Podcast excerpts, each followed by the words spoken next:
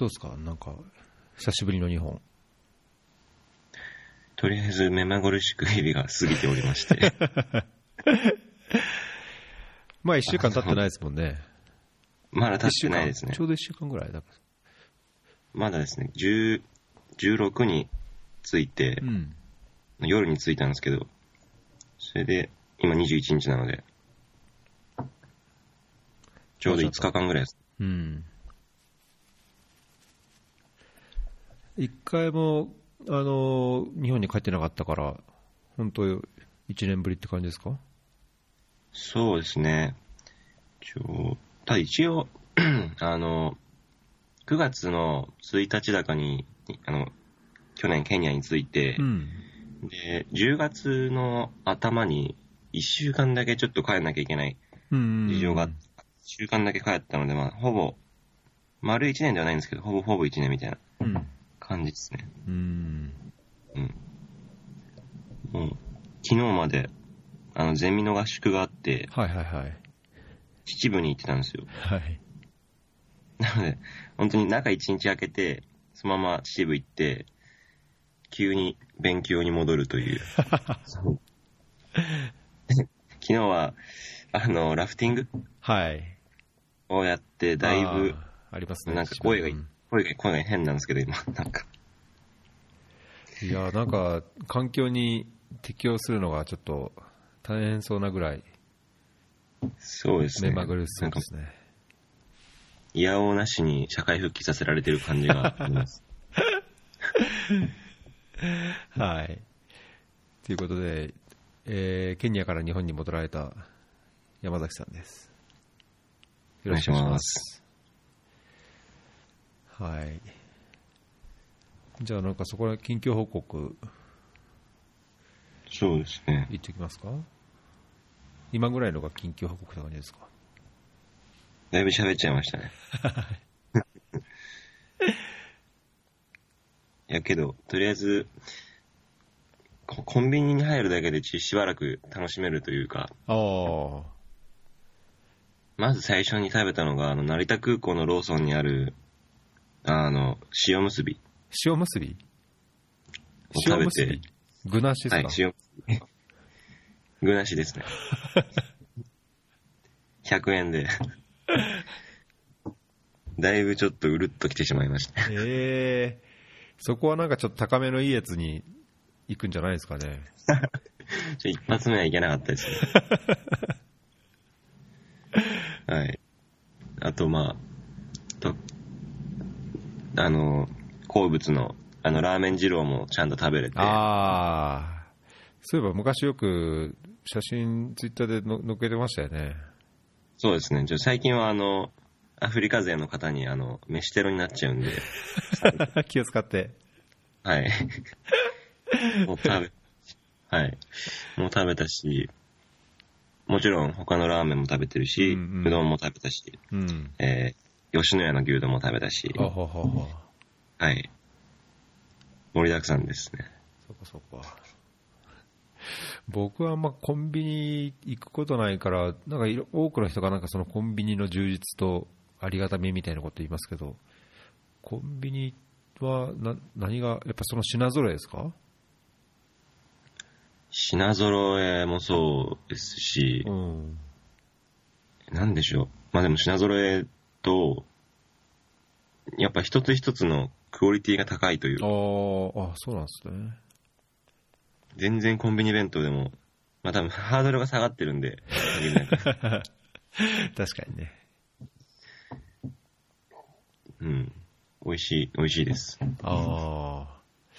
いや、僕はなんか2週間、3週間、まあ1ヶ月昔帰ることもありましたけど、はい。なんかその間に食べられるご飯の量って、もう日数で決まっちゃうじゃないですか。まあ食べられても1日大体3食だし、まあ、太ってもよければ、ね、4食とか夜食行ってもいいんですけど、まあ大体、その限られてるから、なるべくこう、こそこでしか食えないもの、うまいものっていうのもあって、なるべくコンビニとかカップヌードルとか避ける努力をしてるんですけど、だ。けど、まあ、しばらく日本にいるんだと、いろいろチョイスがあっていいですね。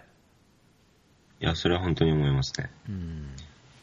だいぶスピード上げすぎてて、昨日、夜ご飯、夜ご飯僕3軒行って、秩父のうどんを食べた後に、もうそのままちょっとあんま足りなかったので、そのまま秩父の味噌を使った味噌ラーメンのお店に行って、うん。それで、あの、家まで電車で帰って、最寄り駅で吉野家に行くっていう。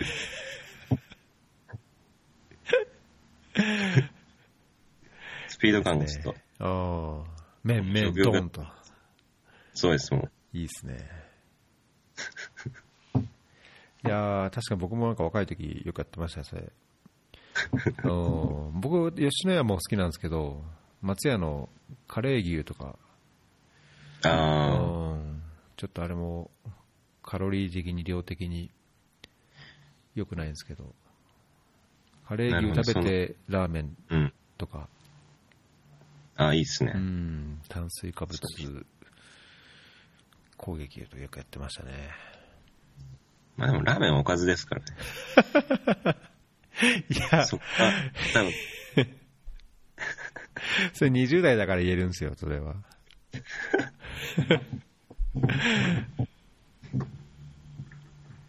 はい。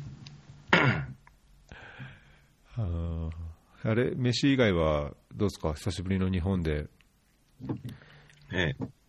いいとこ感じます？なんか、あ、これやっぱいいなとか、やっぱ日本これ息苦しいなとか。うーん。まあ、あんまりまだちょっと外に出てなくて、うんというのも合宿に過ぎてしまったので、うんうんまあ、ただとはいえ、やっぱ、あの、ご老人の方がたくさんいるなっていうのはやっぱり思いますよ。そうかそうか。まあ、いやまさに秩父っていうあれもあるかもしれないですね。それはね。ええ少し高齢化社会だなってういう。ん。あとは、まあなんか思いのほか、その友達と会っても、うん。その、ぬるっとこう迎えられるというか、うん？なんていうんですか、こう、こう、なんていうか、歓迎ムードというよりかは、なんかもう、あ、いたんだ、みたいな。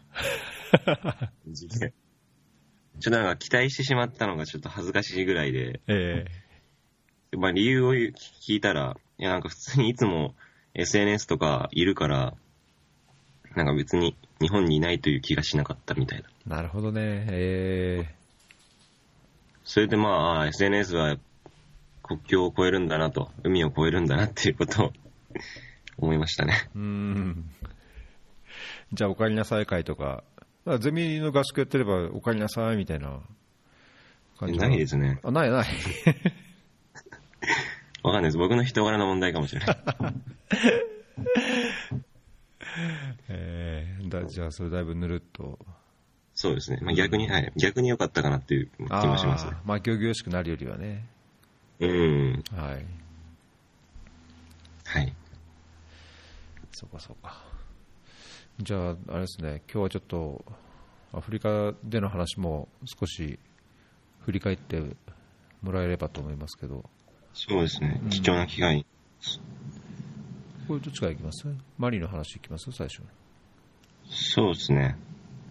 マリ、マリってあれですよね、エチオピアからの後に行ったとこですよね。そうです、そうです。ちょうどあの頃からのアップデートかなという感じでう。ん。だいぶエチオピアよりはいいとかっていうようなツイートがあった気がしますけど、あ、インターネットは全然良かったです。マリの方が。インターネットは、はい。えーまあ、マリで、その他のマリどうだったんですか？そうですね。えーっと、まあ、気温はすごく暑かったですね。に40度が超えるみたいな。ほうほうほ僕今まで40度超えるとこはほとんど行ったことがなかったのでう。う、ん。43度くらいが最高でしたね。はい。あとは、隣がセネガルなので、はい。まあ、有名じゃないですか、セネガルの飯。ああ、魚のやつですか？米の。うん。そうですそうチェプチェン、うんうん。うまいですよね、あれね。チェプチェンでしたっけ？どっちでしたっけ？なんかそんなようなやつ。ちょっと名前が出てこない。うん。とかが、要するにもう、マリにも入ってきてて、おう。そういう、まあ、お名前違ったんですけど、同じ料理で、マジっすか。なんというかまあ、すごいご飯も確かに美味しいなっていうのも思ったし、あと何よりマリ人って多分みんな言うんですけど、すごい人が優しいというか、えー、なんていうんですかね。こう人懐、人懐っこいは違うな。なんだろう、こう素朴な優しさがあるというか。うん。で、あの、一応、ホスピタリティの国っていう風に言われてるらしあくてそう、なんですね。うん。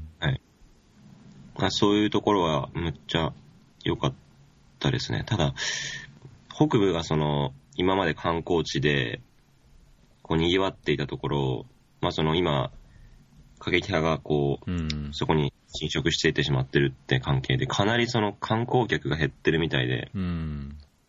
やっぱその、僕に対する、なんというか、お金のその、要求じゃないですけど、俺がやる俺がやるみたいな、その、なんていうんですか、タクシーを手配するから、うん。あの、観光を案内してあげるから、みたいな、そういうこう営業が結構しつこかったのうはん。あります。北部で、あ、北部じゃない、えっと、空港で。うん。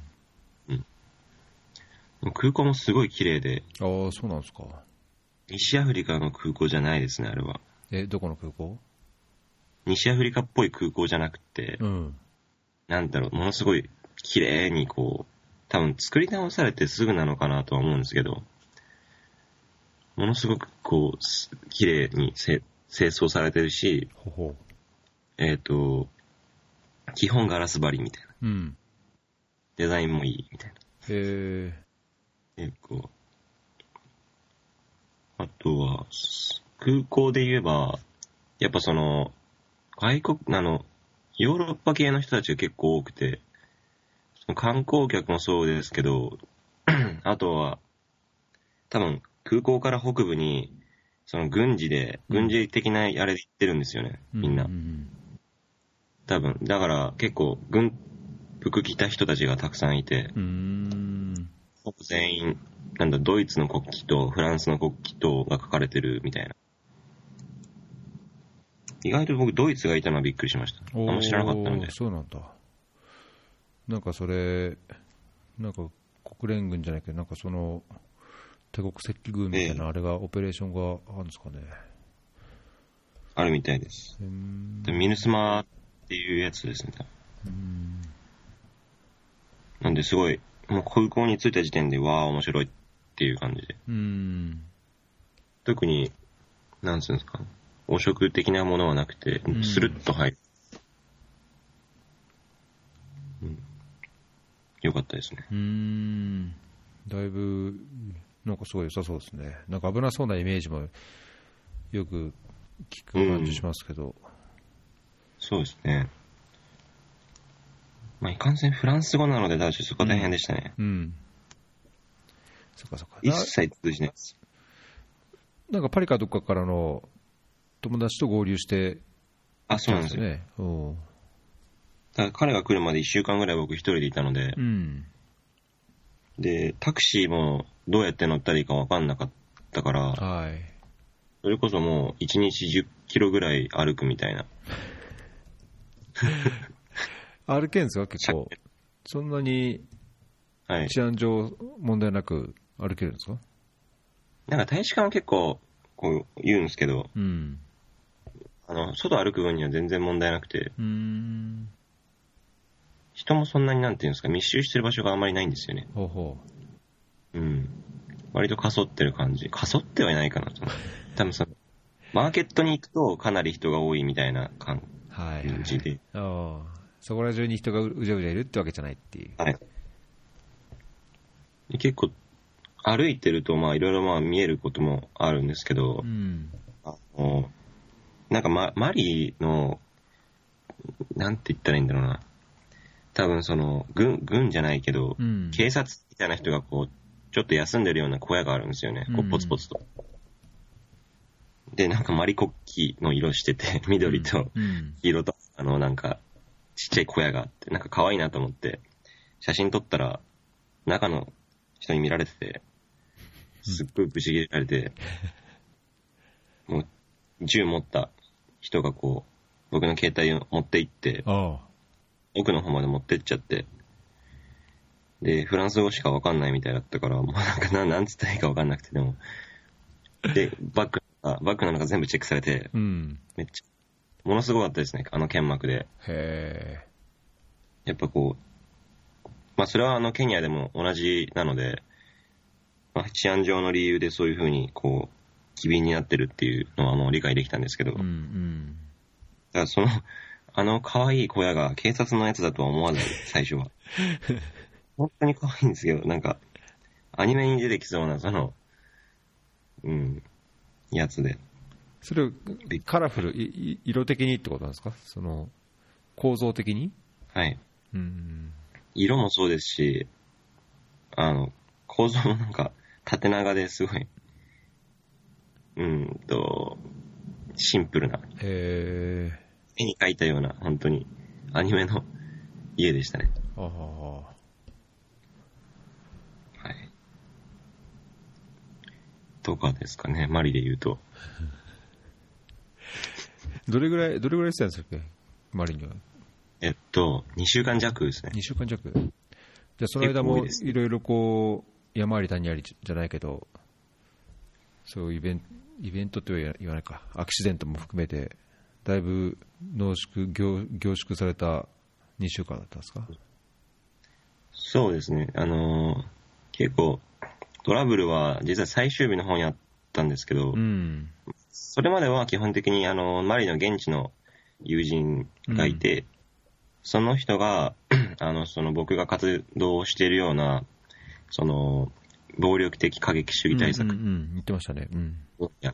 の NGO で働いてる女性で、で、その方が働いてる NGO のそのオフィスがあるんですけど、そこにこう、結構出入りをしてう、ん。で、まあどういう活動してるのかとか、その、いろいろそのメンバーがいるので、自分の活動内容についての、まあ、シェアとか意見交換してう、ん。ああこういう人つなげるよみたいな感じで、あの、ミーティングの設置をしてくれたり、うん。みたいな、やってたんですけど、まあちょっと最終日は割と観光チックなことをして、うん。すごい、マリのバマコって、うーん、なんて言ったらいいんだろう。割と平坦なんですけど、うん。一部高台になってるところがあって、うん。そこからの眺めがすごい綺麗なんですよ。はいはいはい市内、市内を一望できる。で、そこに行って、あの、まあ、一番いいところに行きたいと思うのが、まあ、普通で、うん。で、景色が綺麗な方にこう向かって、ああの、歩いてったんですけど、うん。まあ、普通に地元民も通ってるような道だったので、あ、じゃあここ行けるんだなと思って、こう、スーッとこう、二人で、僕とその、フランスから来てる留学の、留学生の人と、ふーっと行ってきて、あのーまあ、奥に進んでったんですけど、そしたら急にその住民に呼び止められて、うん。で、彼によると、お前、検問は通ったのかと。うん。いや、通ってないよと。いやそこに普通に、うんあの、裏道あったからそこ通ってきたよって言ったら、なんか電話し始めて、その人。で、ちょっと行くぞ、みたいな感じになっちゃって。で、まあ、ちょっと歩いてたら、まあ、あの、検問があるんですよ、そこに。つまり、あの、裏道を使って検問を裏側からぐわっとこう迂回してしまって中に入ってるはいはいはいはい。わけですね、僕たちが。うん。で、内側から検問にこう行った、行った感じで、ああ、なんかやばそうな、はいやばそうな空気がしてきましたね。はい。で、まあそこが一応、検問とプラス、あの、軍の駐屯地みたいな、へえ。とベッドもあって、なんかそこで、なんつうんですかね、まあ休憩なりなんなりしてるんですけど、うん。一旦そこでこう、え、何してたみたいな、その中で何をしてたのって言われて、うん。で、まあ、よくよく話を聞いてみると、その先に、なんで検問があったかっていうと、その、景色の見える方の奥に、大統領邸宅があったと。ああ、あ、そうなんだ。うん。はい。だから、その、うんと、検問を通るってところを結構厳しくしていて、うん。で、まあ、その軍の拘束みたいな感じになった時は、別にその、なんだろう、怖い対応とかは一切なくて、うん。まあ知らなかったんだよね、みたいな。で、あの、パスポートの写真を一応プリントアウトされて、うん。まあ、しょうがないね、つって。とりあえずでも上の人にそ報告しなきゃいけないから、まあちょっと待っててよ、みたいな感じで、2時間ぐらいそこで過ごしたんですけど、結構長いですね。その後、はい、お来いって言われて、で、外にある、まあ、あの、軍、軍用の、なんていうんですかね、あの、緑色の、ちょっとこう、荷台に、あの、背中をこう向け合いながら座るタイプうのん。車はいはいはい。に座らされて、あ、このままに街まで送ってくれるんだって思ったら、なんかそのすぐそばにある警察に連れてかれて、でも、おーってなるじゃないですか。んおーって。で、入っていって、で今度警察が結構、強権、強権的って言ったらあれですけど、なんか、厳しい感じですごく聞いてきて、はいはいはいうん何し何したみたいな。分かってんのか、ここはみたいな。この国がどれだけ、その治安上の理由で脅かされてるのか分かってんのかと、お前らがうん、果たして本当にその大統領邸宅で何かをするっていう風な陰謀があったのかないのかなんて、俺たちには判明、あの、判断できないけど、少なくとも自分たちの安全保障のために、うん。君らを拘束しなきゃいけないんだよ、みたいな。うんうん。ということをいろいろ話して、で、まあ上の人が来るじゃないですか、超上の人。ビッグボスみたいな人が来て、結超、すっごい身長高くて190センチぐらいあるんですけど、その人に今度の部屋に連れて行かれて、あの、二重のロックなんですよね。いあのまず一つ目の鍵を開けて、今度中にも鍵があって、入って、って言って、で、まあそこで喋り合って、で、そこで出されたのが、逮捕状みたいな、あの、おおマジで？本当になんか、フランスで、アレストって書いてあるやつうん。が、紙でもう印刷されてて、あの、たくま山崎21みたいな。書いてあって。でもう友達はもう本当にもう青ざめてるんですよ。もう全然わかんないけど。うん。で、ものすごい強い口調で言われたっていうことは言ってて。えで、まあその逮捕状あるから、みたいな言われて、あ、もう終わったわって思いながら、それで、えーっと、最終的には、その、まあ、誰を、誰がアテンドしたんだと言われて、そのマリ人のその友人を呼んでえ、うん。すごい、すごい怒ってて、うん。なんでそんなことが入ったの？みたいな。そう。で、まあ来てくれて、でもそれでも釈放はされなくて、あらら。はい。ただまあ、向こうで話し合ってて、まあ結果として、その彼女がたまたまその、大統領邸宅のそのセキュリティの担当者というんですかね、の、まあ割とその上のオフィサーみたいなレベルの人とうん知り合いで、おおたまたま。たまたま。で、そのオフィサーが、はい、警察署に来てくれて、で、解放みたいな。へえあって、まあそれが、警察のところが3時間で、軍のところ2時間なので、まあ合計で5時間ぐらい。ああ。きっちり、あの、拘束をされていたという事件が起きました。もう景色堪能するような、あれじゃないですね。いや、本当に結構な、いろんなフランス語の攻防があったようです。僕はもうなんか普通に見てたんですけど、ああ。まあ、わかんなくてよかったみたいな。そうですね。また、この拘束されてる途中に、いろいろケニアでの経験があるので、うん。まあそれを適用しようといろいろ試みてはみたんですけど、はい。一切こう通じなくて、うん。まあ一番有名な例は、有名なっていうかまあ簡単なのは、まあお金。を払うっていうところなんですけど、なんかほのめかしても、なんか一切それに見見向きもしないというか、へえうん、本当にすごいですね。安全保障上の理由なんだみたいな、うんうん。そういう問題じゃないみたいな。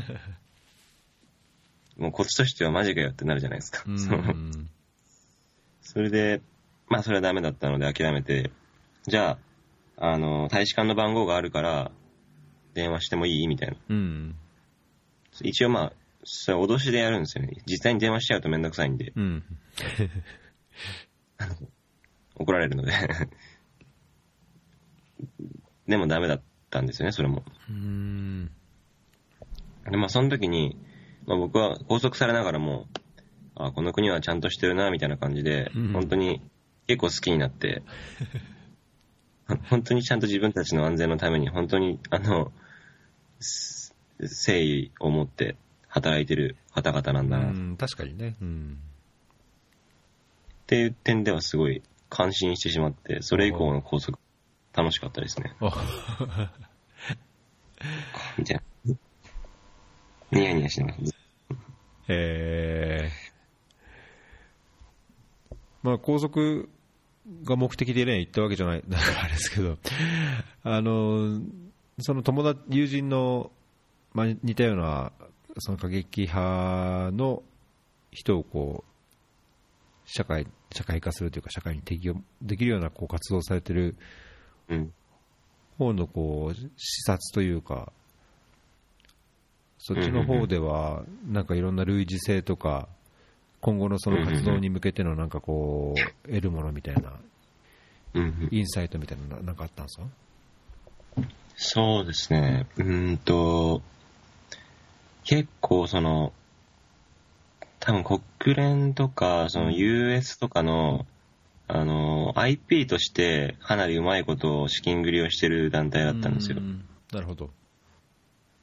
やっぱだからそういうふうにいかに現地で割とその実績を持ってできるかっていうところで IP になるかどうかって多分決まるのかなと思ったんですけどう、ん。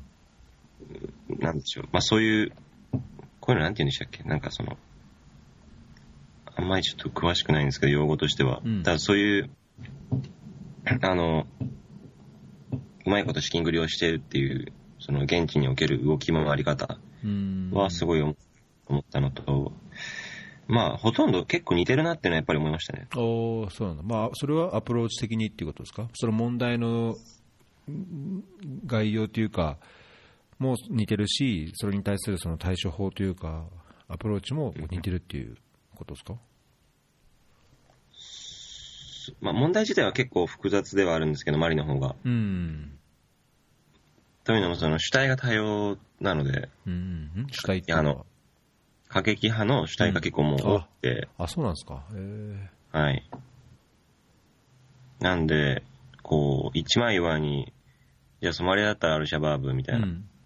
と、まあ、一部のイスラム国とか、ナイジェリアだったらボコハラムと一部のイスラム国とか、そういうのがあんまりなく多分もう、こう定義にもよるとは思うんですけど、本当に10個ぐらいあるんですよね。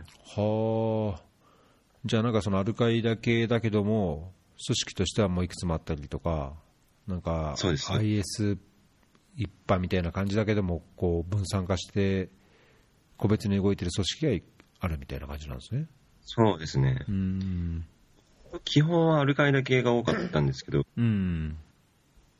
イスラミックステートイングレーターサハラっはていうのもあるし、えっと、まあそれですかね、それがあって、あとはまあ、結構マリの場合は、なんだろう、グローバルコンテクストでは語るよりも結構ローカルなそういう、あ。うん。なんていうんですか、もともとある根根根強い対立みたいなところが、今ちょっとそういう形で現れてる。うん。なるほど。はっきりうん、別にマリに限らずどこも一緒っていうのはありますけど、はいはいはいはい。どちらかというと、その、過去からの暴力の連続、連鎖っていうものが、今の、えっ、と、過激派の台頭に、台頭っていうかもう、その皮をかぶってるっていうふうな、ううん、ん。なるほどね。うん。まあそういうふうな、あの、のは、まあまずあって、うん。ただアプローチはやっぱり、なんだろう、同じように、理由として、やっぱその、当局に対する不信だったりう、ん。あとは、まあ、経済的要因っていうものがやっぱ大きいものはあって、まあ、それに対する処方箋になるのが、例えば、警察と一緒にやるコミュニティワークみたいな。そういうのは、あ、やっぱ同じなんだな、というか、まあもちろんエコノミックエンパワーメント、そのマイクロファイナンスみたいなこともうん一応やってるみたい。そういうところは全く一緒だな、というふうなのを聞きながらうん。思いましたね。結構、だその団体がこう注力してやってるのは、まさにその、警察と市民との間の、まあ、信頼情勢はいはいはい。の取り組みがたくさんやってて、で、まあ、その場所として選んでる場所が、のが、えっ、と、なんかバス停らしくて、はい。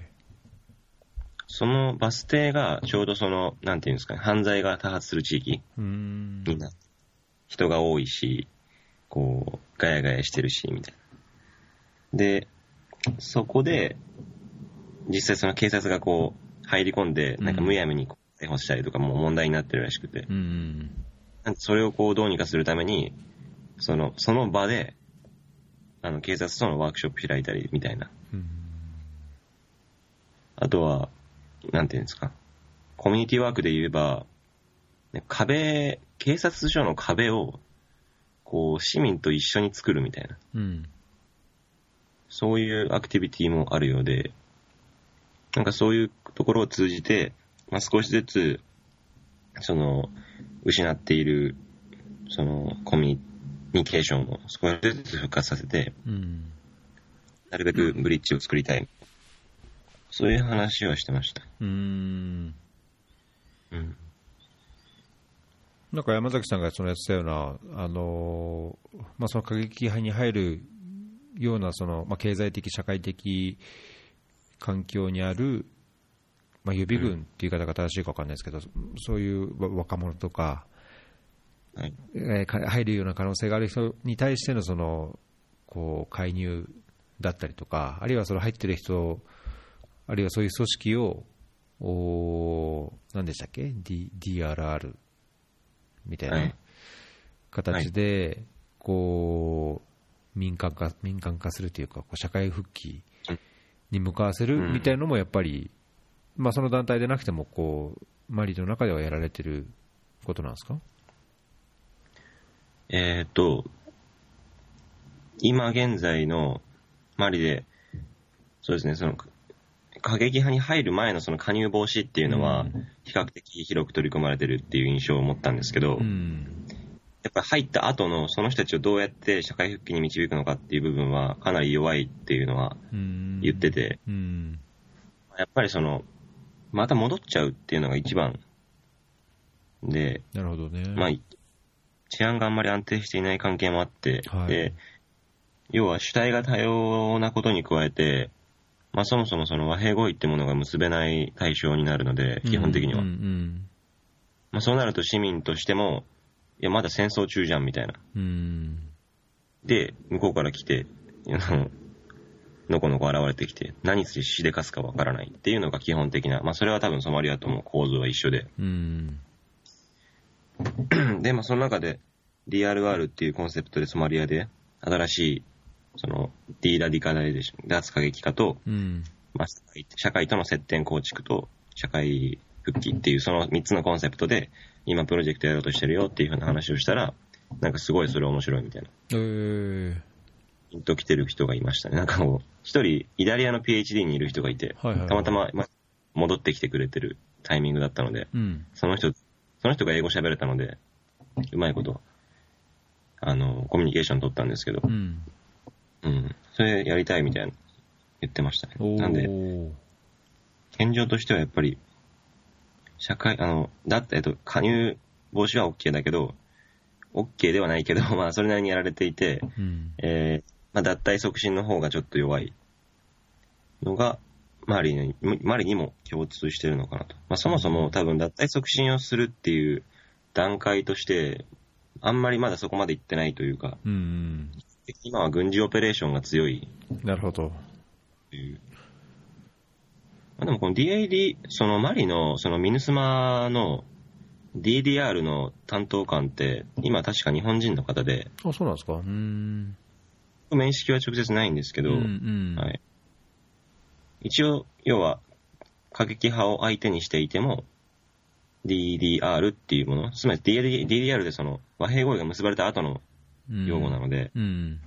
一応その和平合意が結べないとされている過激派が相手になっていても DDR 担当っていうそのチームは一応あるみたいでう、ん。ソマリアに実はあって、で、あの、まその DDR をするためのリサーチだったり、そのストラテジーをこう頑張って考えるのが仕事みたいなんですああ、よね。そうなんだ。うんじゃあ段階的にはまずその和平合意とか、まあ、複数グループがあるとね、そこに行き着くまでもいろいろうなんこう困難というか、まあ、現実的に難しいところもあるでしょうけど、そういう和平合意とか、なんかある程度形式的であっても、なんかこう、まあ、停戦、休戦うん。でよより安定化してこうよみたいなのがないと、やっぱりうんその社会復帰の方に食い込んでいくっていうのは結構難しいもんなんですね。うん、なかなかそうですね。うんまあ、日本、なのでまあ、D- DRR っていうコンセプトは、そういう和平合意がない中で、うんどのように兵士の社会復帰をするのかっていう、あの、部分に注力していて、うん逆の発、そもそも和平合意は結べないって戦争うん。まあ、とはいえやっぱり結ぶ方も、あの、なんですか、長期的にずっと考え続けなければならない部分、うん。でまあ、そういうチームは重大だ、重大な役割だなというふうに思ってます。うん。まあ、ソマリアでもあれですけど、なんかそういう、ね、今、ソマリアでの経験とか、まあ、ケニアでのあのそういうギャングって言われる人への対応とか、まあ、そういう経験がなんか生きるとまたいいんでしょうけど、そのうん。DDR をやってる中で、その DRR っていうような、その和平プロセスが存在しない中でのその取り組みっていうのは、なんかこう、う受け入れられるというか、両方がこう併存してできるようなもんなんですか、なんかその、なんだろう、一方では国連軍とかそういう組織が含め DDR としてなんかこうやろうとしているところに DRR が入る余地っていうか、うんまあ、ソマリアの事例になっちゃうのかもしれないですけど、うん。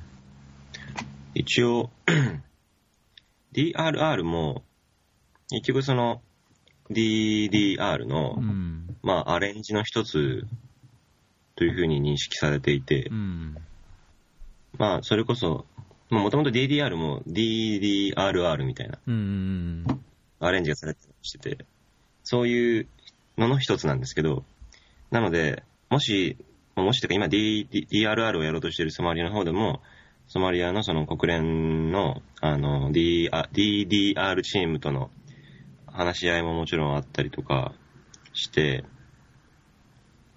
あの、共存というよりかはむしろ、それ、うん、共存なんですかね？どう、なんて言ったらいいんだろう？なんか対立はしない。うん、大きなじゃあ、まあ、全く違うっていうほどではないってことなんですね。そうですね。うん、結局はその今まさにドンパチしてる人をどうやって社会に戻すかっていうところになるのでうん、うん、多分その一つとして捉えるのがいいのかなというのは。うん、思いますうん、うん。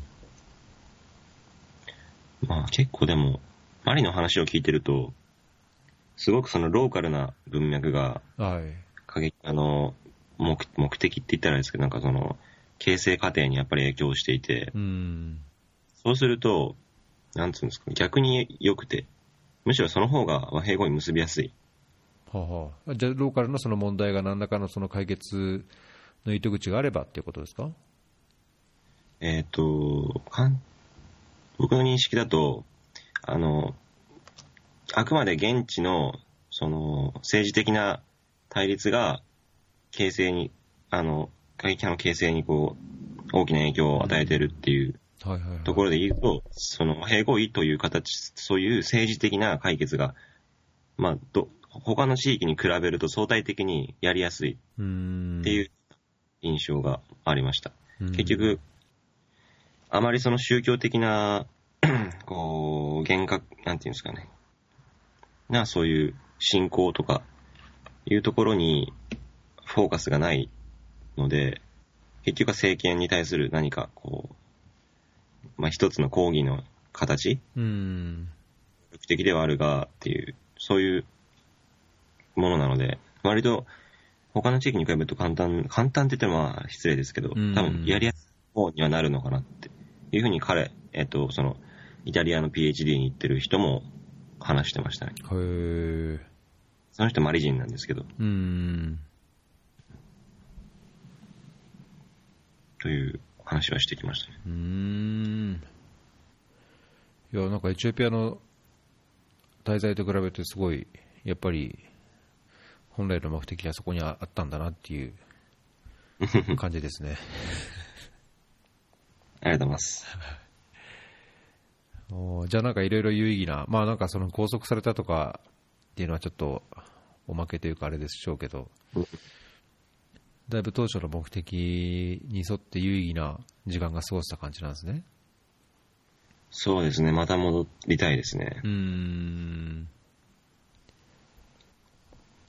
そういえばなんか、あれですよね、最近だか、永井さんもソマリア来て活動されてました？ああ、そうですね。代表の。結構もう2ヶ月に、2ヶ月に1回は行ってるんですよ。あ、行ってるんですね。うん。今回は、えっ、と、中央刑務所との契約を結んだっていう、うん。ソマリアのモガディシュにある。なので、今までは、えっ、と、当初の目的は、割と、なんつったらいいんだろう。自分で拘束してきた、えっ、と、拘束じゃない、降参してきた人、はいはいはい。投稿してきた人ってことですね。うん。はい、に対するものだったんですけども、刑務所なんで、要はもう、こっちが勝手にこう、うん捕まってきた人なんですよね。うん。だから、過激度はちょっと高くて、さらに難易度も高いうん。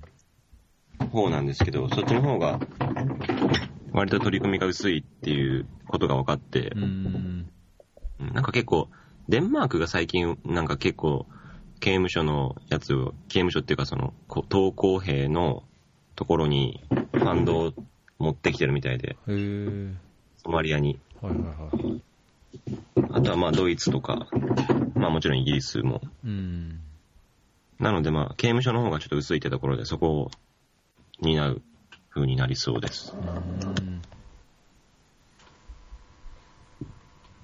これはケニアのオペレーションとは全くまた違った形でやってるっていう感じなんですね。そうですね。うんなので僕はほとんどノータッチうんですね。まあ、入るために、一応戦争保険みたいなああ、そうでしょうね。うん。のも入ってるので、それでものすごくお金がかかるってとこで、うん。うん。あんまり日本人は、彼以外にはほとんど入んないです。ああ、そうなんですね。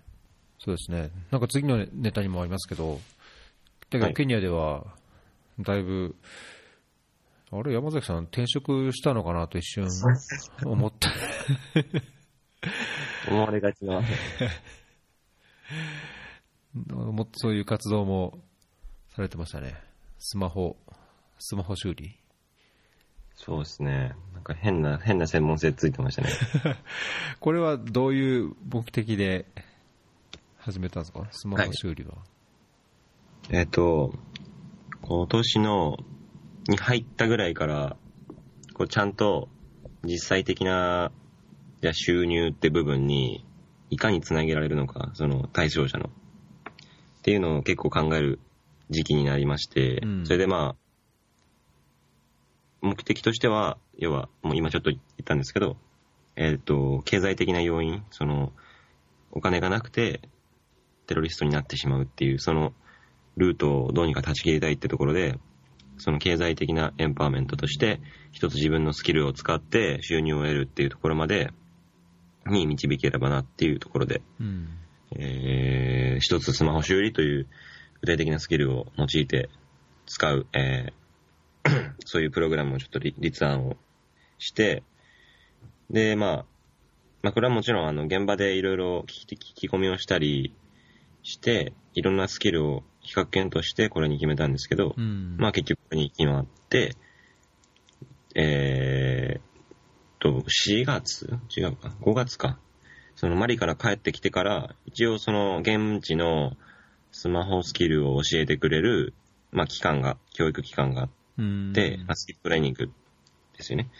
まあ正直質はそんな高くないんですけど、えっと、それを受講して、で、それを踏まえて教科書を作り、まあその提供まで至るっていうことを、一応最後の、今年のメインの活動としてやってきました。おなんかあの、ツイッターにアップしてた動画見てまし見ましたけど、はい。結構あれ、簡単にできるもんじゃないんじゃないかなっていうか、でやっぱ精密機械じゃないですか、スマートフォン。そうですね。でそのカメラのところがとか、あのなんかこう、すべてをこう簡単にネジで外してネジでつけるっていうよりも、なんかこう、ちゃんと合わせてパチッパチッとかって、なんかはめ込んで、ネジやってみたいな。で、しかもネジも超ちっちゃくてとか。あれは結構、スキル的に上級レベルな作業かなっていう気がしましたけど、そこら辺のなんか不安とか、なんだろう、難しさみたいなのって感じませんでした、一応、あの、ベーシックなスキルとうん。アドバンストのスキルでやっぱあって、ああ、そうなんですね。まあ、特に日本の事例で言えば、その画面割れが、と、あとバッテリーの交換。うん。まあ、8割、9割ぐらいなんですよね、全体の。う。ん。で、それがベーシックって言われてる部分で、で、アドバンストになると、もう本当に機械工学の専門家がやるようなものなんですよね。その、例えばね。基板をいじったりとか。はいはいはいはい。うん。そこまで行くと、ちょっと僕もちょっと教えられないし、まあ教えたところで絶対壊すし、ってところで、もうそのアドバンストは全部切って、うんベーシックに集中したんですよね。おうあベーシックだったら、もう細かいけれどもネジ外して、新しいのに取り替えるっていう、もう基本の動きだけで十分なんですよ。うん。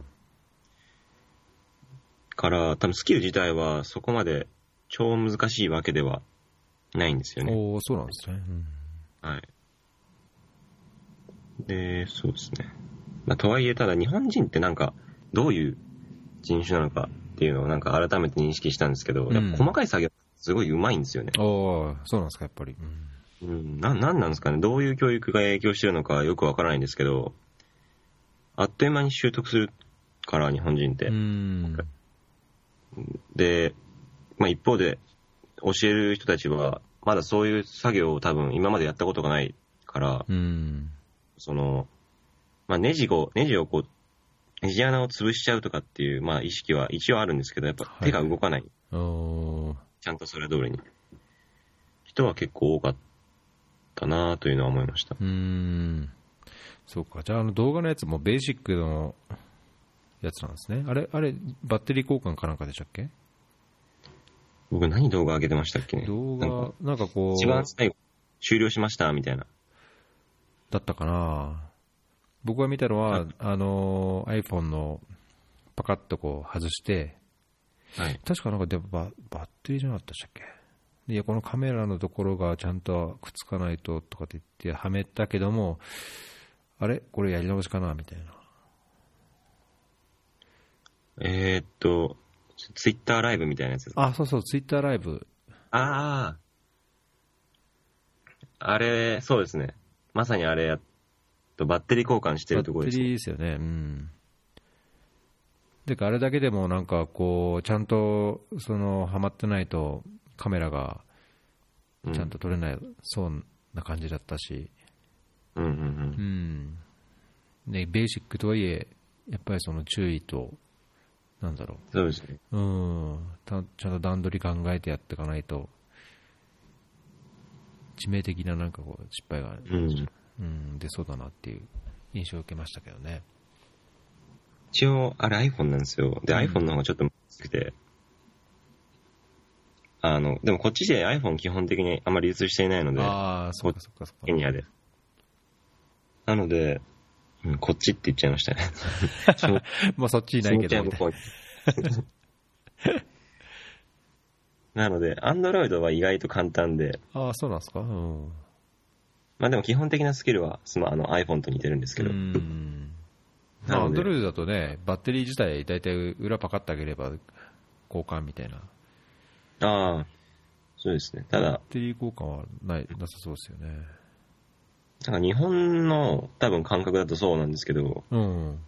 ケニアの安いスマートフォンだと、ある程度、もう、糊でくっついてて、あ、そうなんですか。へえ。だからちょっとヒーターで温める必要があるんですけど、うーん。ちなみに、まあ、iPhone もそうですけど、その交換するバッテリーとか、まあ、あるいは画面も、そういう部品はあるんですか？修理するために。あ、あります。部品専門店がいくつかあって。そうなんだ。全部中国からの輸入ですけど。へえ。じゃあ、一応正規っていうあれではないけども、それと全く同じようなものがあって、交換ができるんですね。はい。ただ日本の場合ちょっと注意が必要で、うん。あの、保証の対象にならないんですよね。一一回自分、そうですよね。あと下取りができなくなります。うん。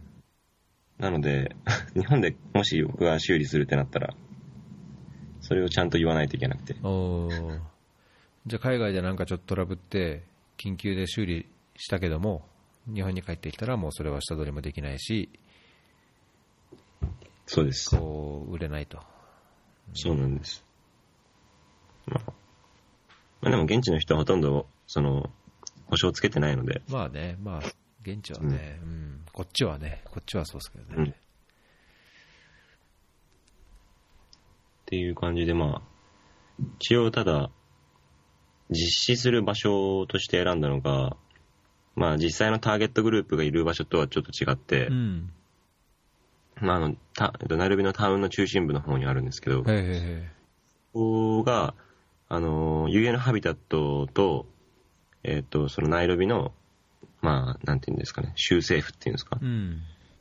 等が、まあ一応共同でやっているユースセンターみたいなところがあってう、んで、そこにちょっと足場を固めたいなっていう風な、まあ狙いがあったんですね、その団体として。はいはいはいうん。あの、実はまだ現地の法人化をちゃんとできていなくて、まだ。うんなのでそれをやるためにもそこの住所が欲しくて、そこで、えっと、や、やるっていう風に今回決めて、うん。で、実際そこにいる職員とか、まあ若者がいろいろ通ったりしてるんですけど、の人たちにも、あの、今回のこのスキルをや、教えて、で、プラス、本当に数名だけなんですけど、や、どうにか呼べて、その、ターゲットグループからう、ん。うん。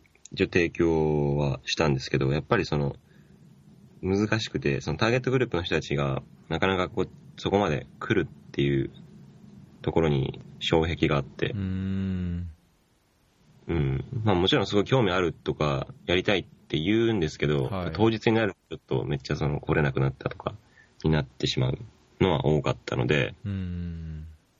まあ、結構忙しい、まあ忙しいって言ったらですけど、あの、家族の、なんか緊急、緊急のあれで、あの別の、ケニアの別の地域に地域に行っちゃってたりとか、は何かとそういうのがあって、友達がちょっと、みたいな、あ。うん。ソマリ人っぽい感じで、じゃあちこっち移動してる。経済的な理由とかよりも、こはいう社会的というか、社会的、物理的に、まあなんかそこ、そこに時間を割けないっていうような感じだったんですか？が今回はちょっと多かったので。ちょっと工夫しないとなっていうのは今、まあ改めて、まだ今実は、まだ日本人が残ってて、うん。今週ももう一回やってるんですけど、そねなんでそれを踏まえて、その人がまた、えっと、今度日本に帰るので、2週間後ぐらいに。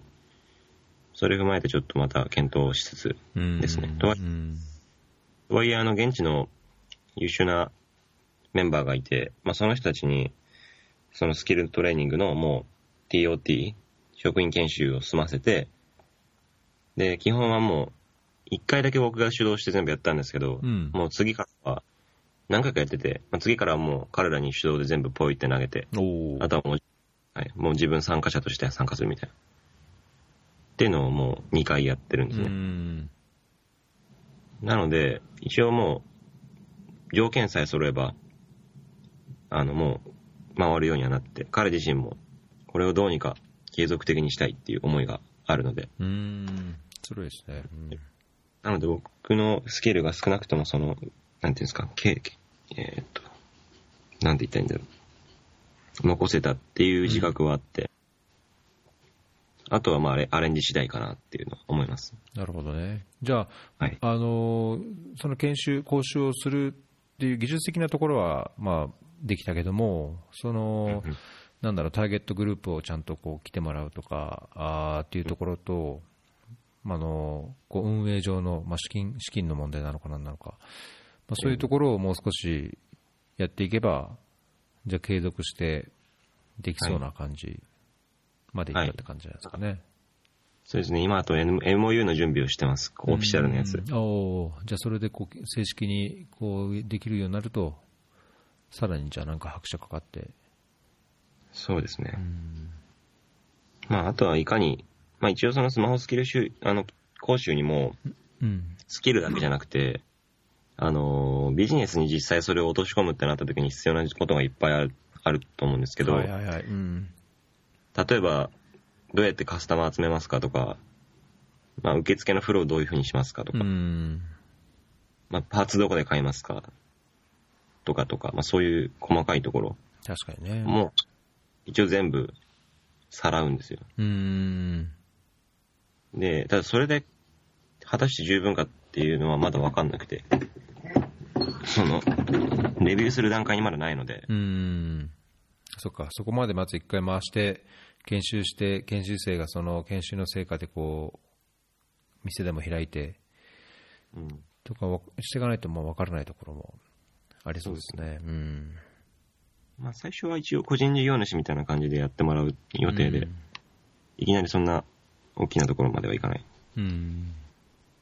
なので、まあ、そこの、いかにそれを、結局スキルだけじゃ意味ないので、うん、それを収入につなげられたのかっていう部分は結構シビアに見ていく必要があるなという。もともとすごく難しいことだっていうのは理解しつつも、うん。そこを少しこれから見ていく必要があるなと思ってます。うん。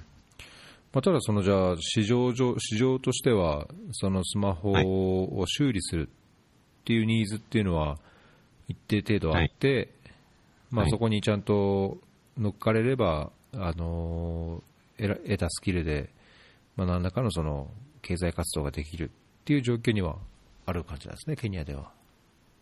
そうですね。一応、まあ、マクロ的な数字だと、もう9割以上が携帯を持っている。うん。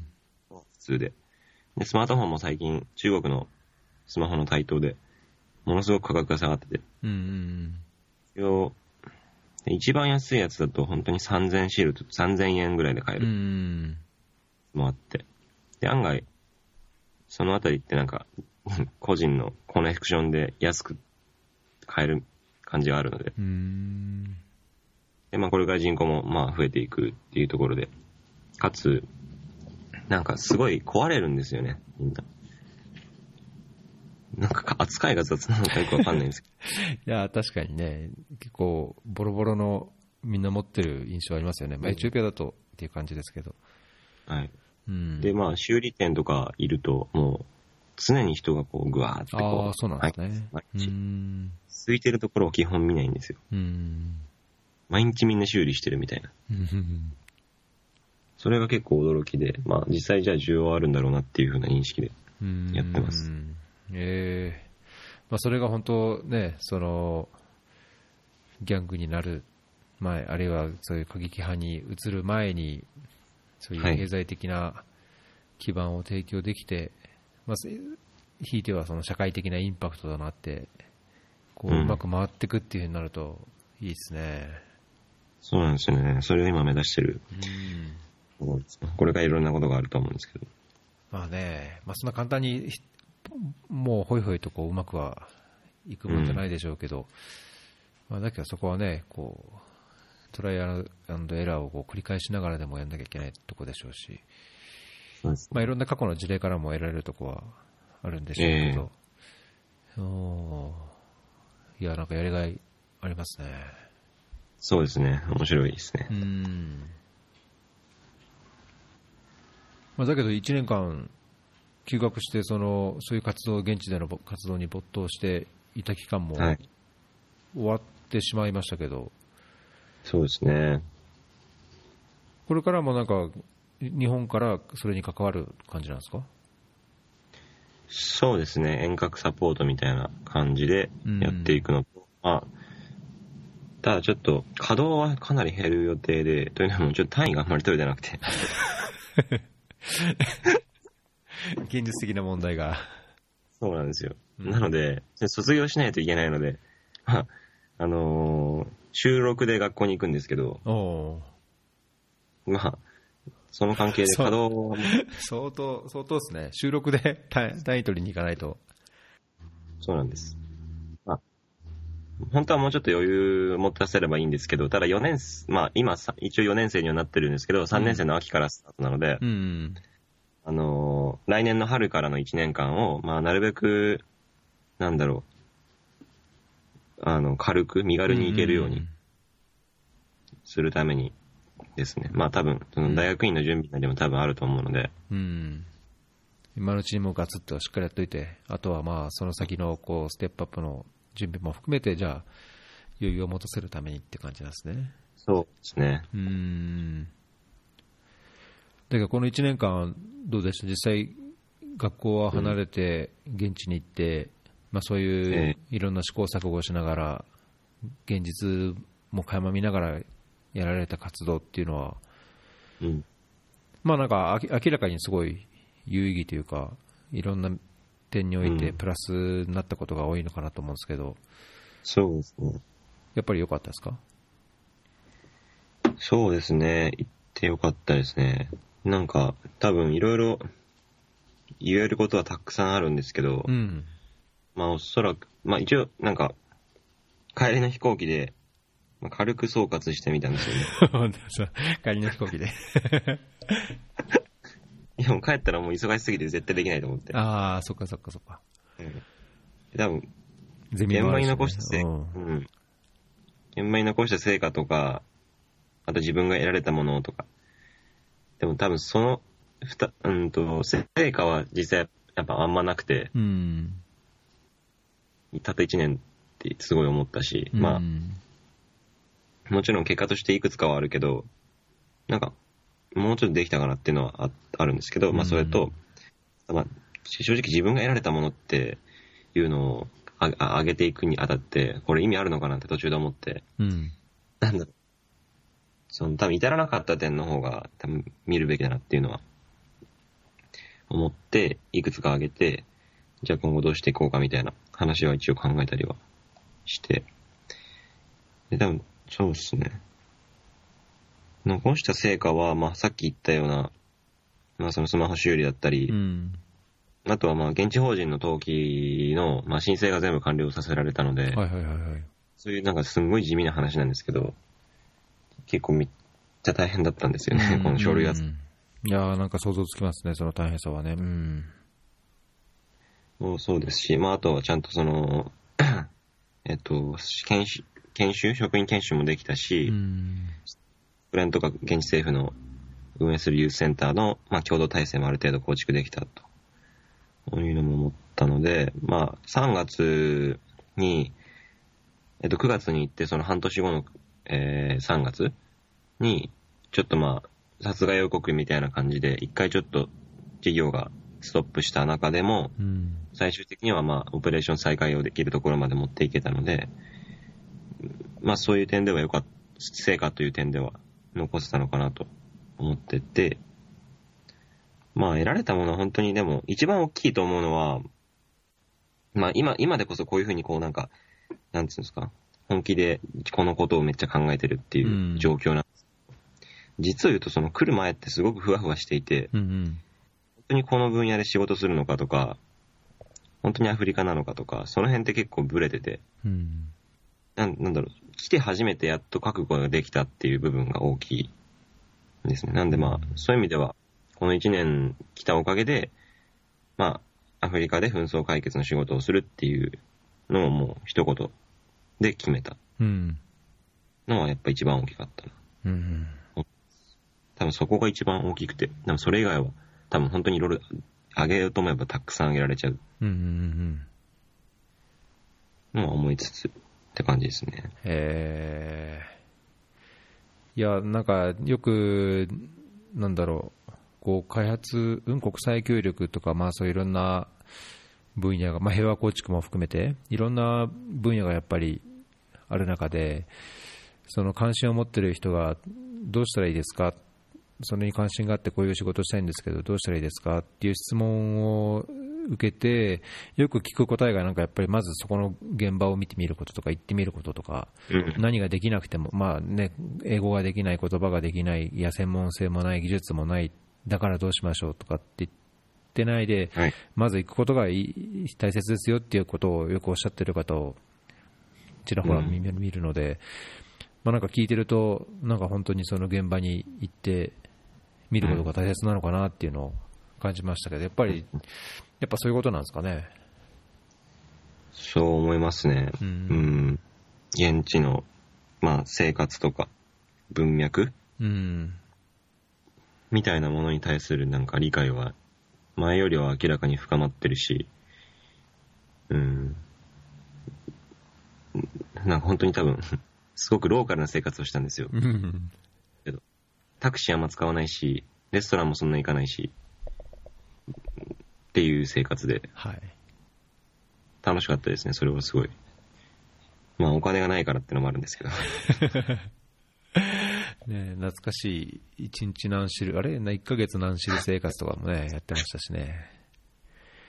あれきつかったです。あの時期に一番やってました。5キロぐらい減りました。その5キロも、この1週間足らずでだいぶ回復したできそうなぐらいですよね。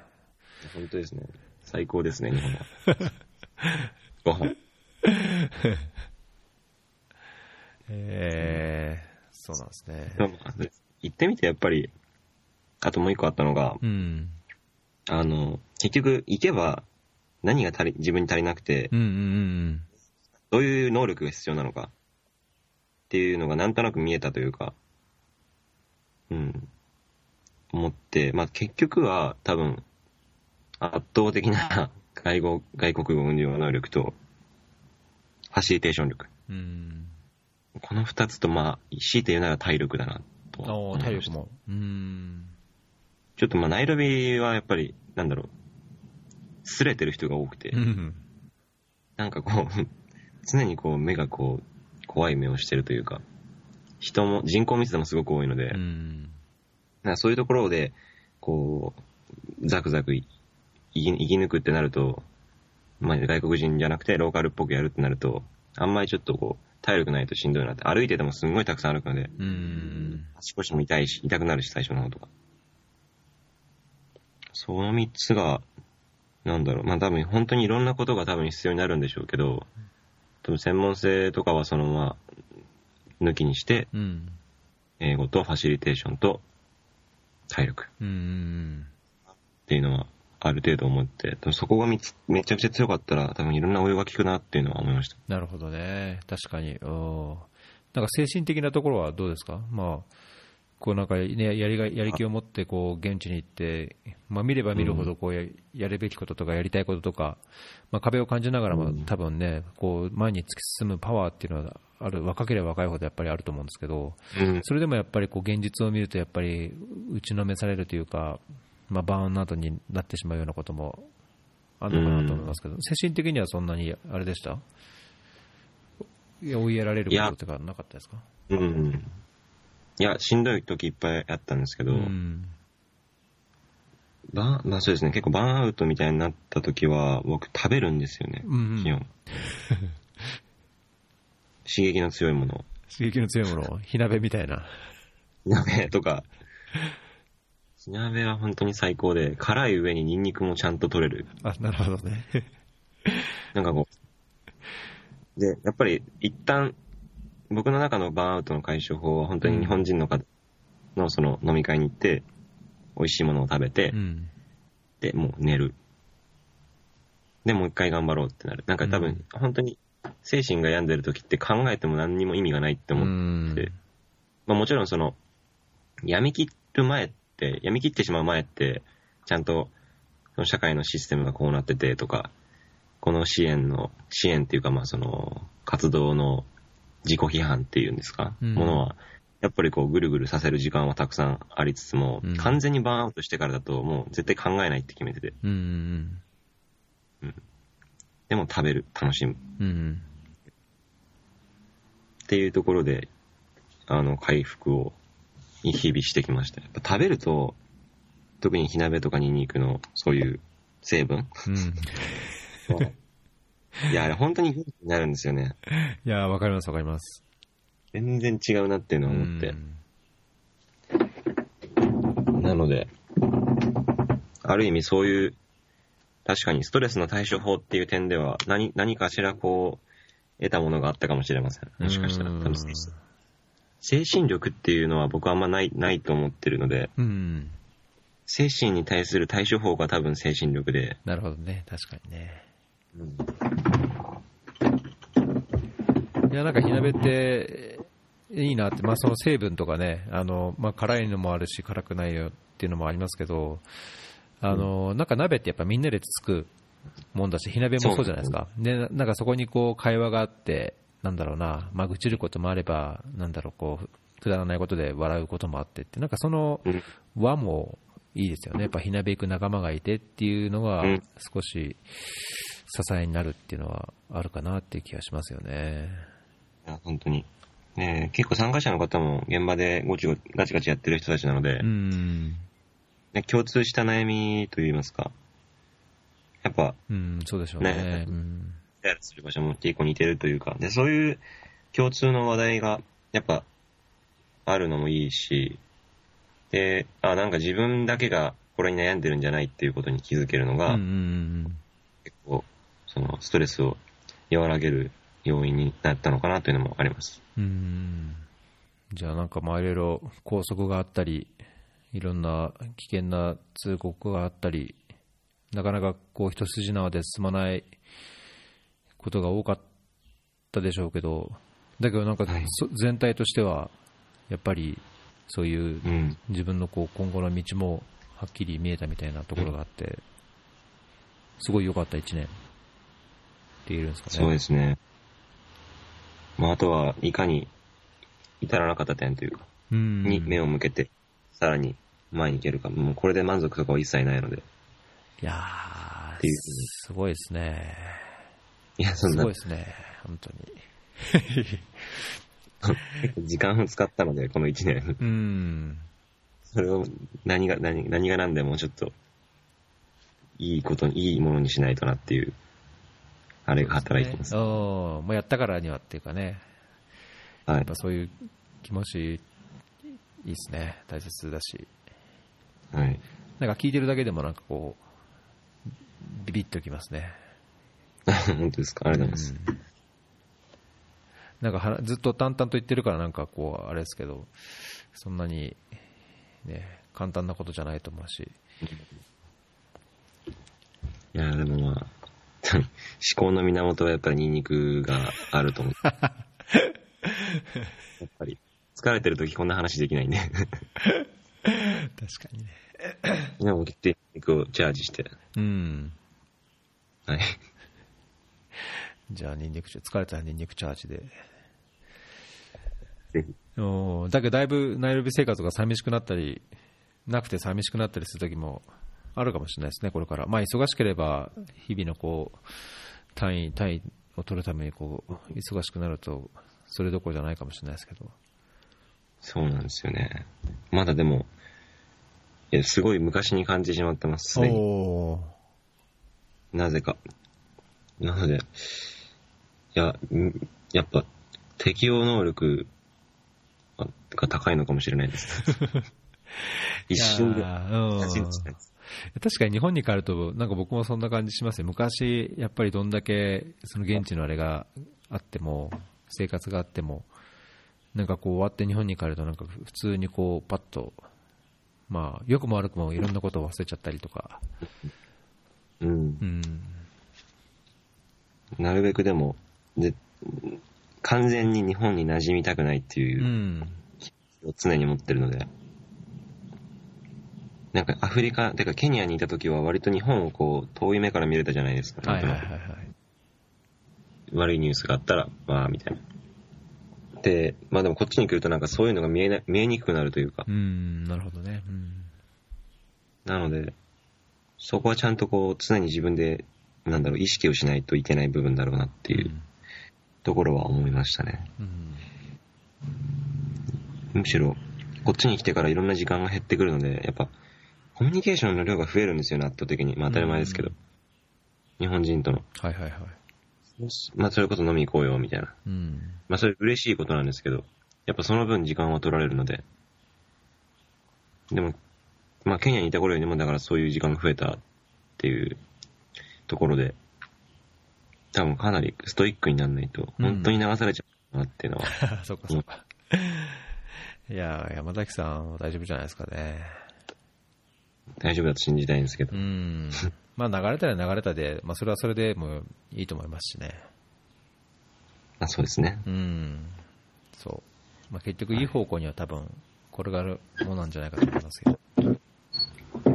どうにかなるようになれっていう感じうで。ん。はい。じゃあ今後もツイッター中心にはい。いろいろ、ぜえー最近の単位の話でもフォローするようにします。ひ たたたうん。もうちょっとなんか、アフリカの有意義な話をできれば、はい。いや、もちろん。もちろん。はい。勉強でもアフリカのことをやってるので、おー、そうかそうかそうか。ゼミが、ゼミがそうなんでしたっけ？そうですね。うん。なので、まあ、ね。うん。どんどんシェアできればとはい。思います。はい。じゃあ、そうですね。今日はそんなとこですかね。そうですね。うん。いやーまたじゃあ、機会があるときに、ぜひぜひ、ええよろしくお願いします。またアフリカに来るようなこともあるんですかね。短期とかで。場合によっては。そうですね。で、まあ、お金が揃えばっていうのもありますし、うん。まあでもなんか、来年の3月に、まあ、うちのゼミの教授が、なんだっけな、えっと、共同研究みたいなやつで、うん。その、ソマリアからケニアに来て、ケニアに、にいたんだけど、ソマリアに返された、うん。だったか、ちょっとあんまよく覚えてないんですけど、なんかそういう人の調査をしたいっていうことを言ってて、で、なんか調査地ナイロビにするから、なんかリサーチアシスタントとして、なんか誰か一人もつ連れていけるんだよね、みたいな。おう。それ全国他にはいないじゃないですか。って言われてう、ん。あ、それで、それで帰るのは結構ありなのかな、みたいな。ちょっと話してみたいなって思いました。文脈的に、いや、そのソマリ、ケニアもそうですし、ナイロビって言ってね、だし、うん現地での人脈とかそういうのも考えたら、そんな簡単に、あ、はいはいはいっていないですよ、多分ね。はい。加減が取れたみたいで、おおそれで、もしかしたらそれで最速で戻れる可能性はあります。おおおいいっすね。まあ、これからも、早く帰りたいです。なんか多分気持ち的に。ちょっと。はい。じゃあ早く帰れるといいですね。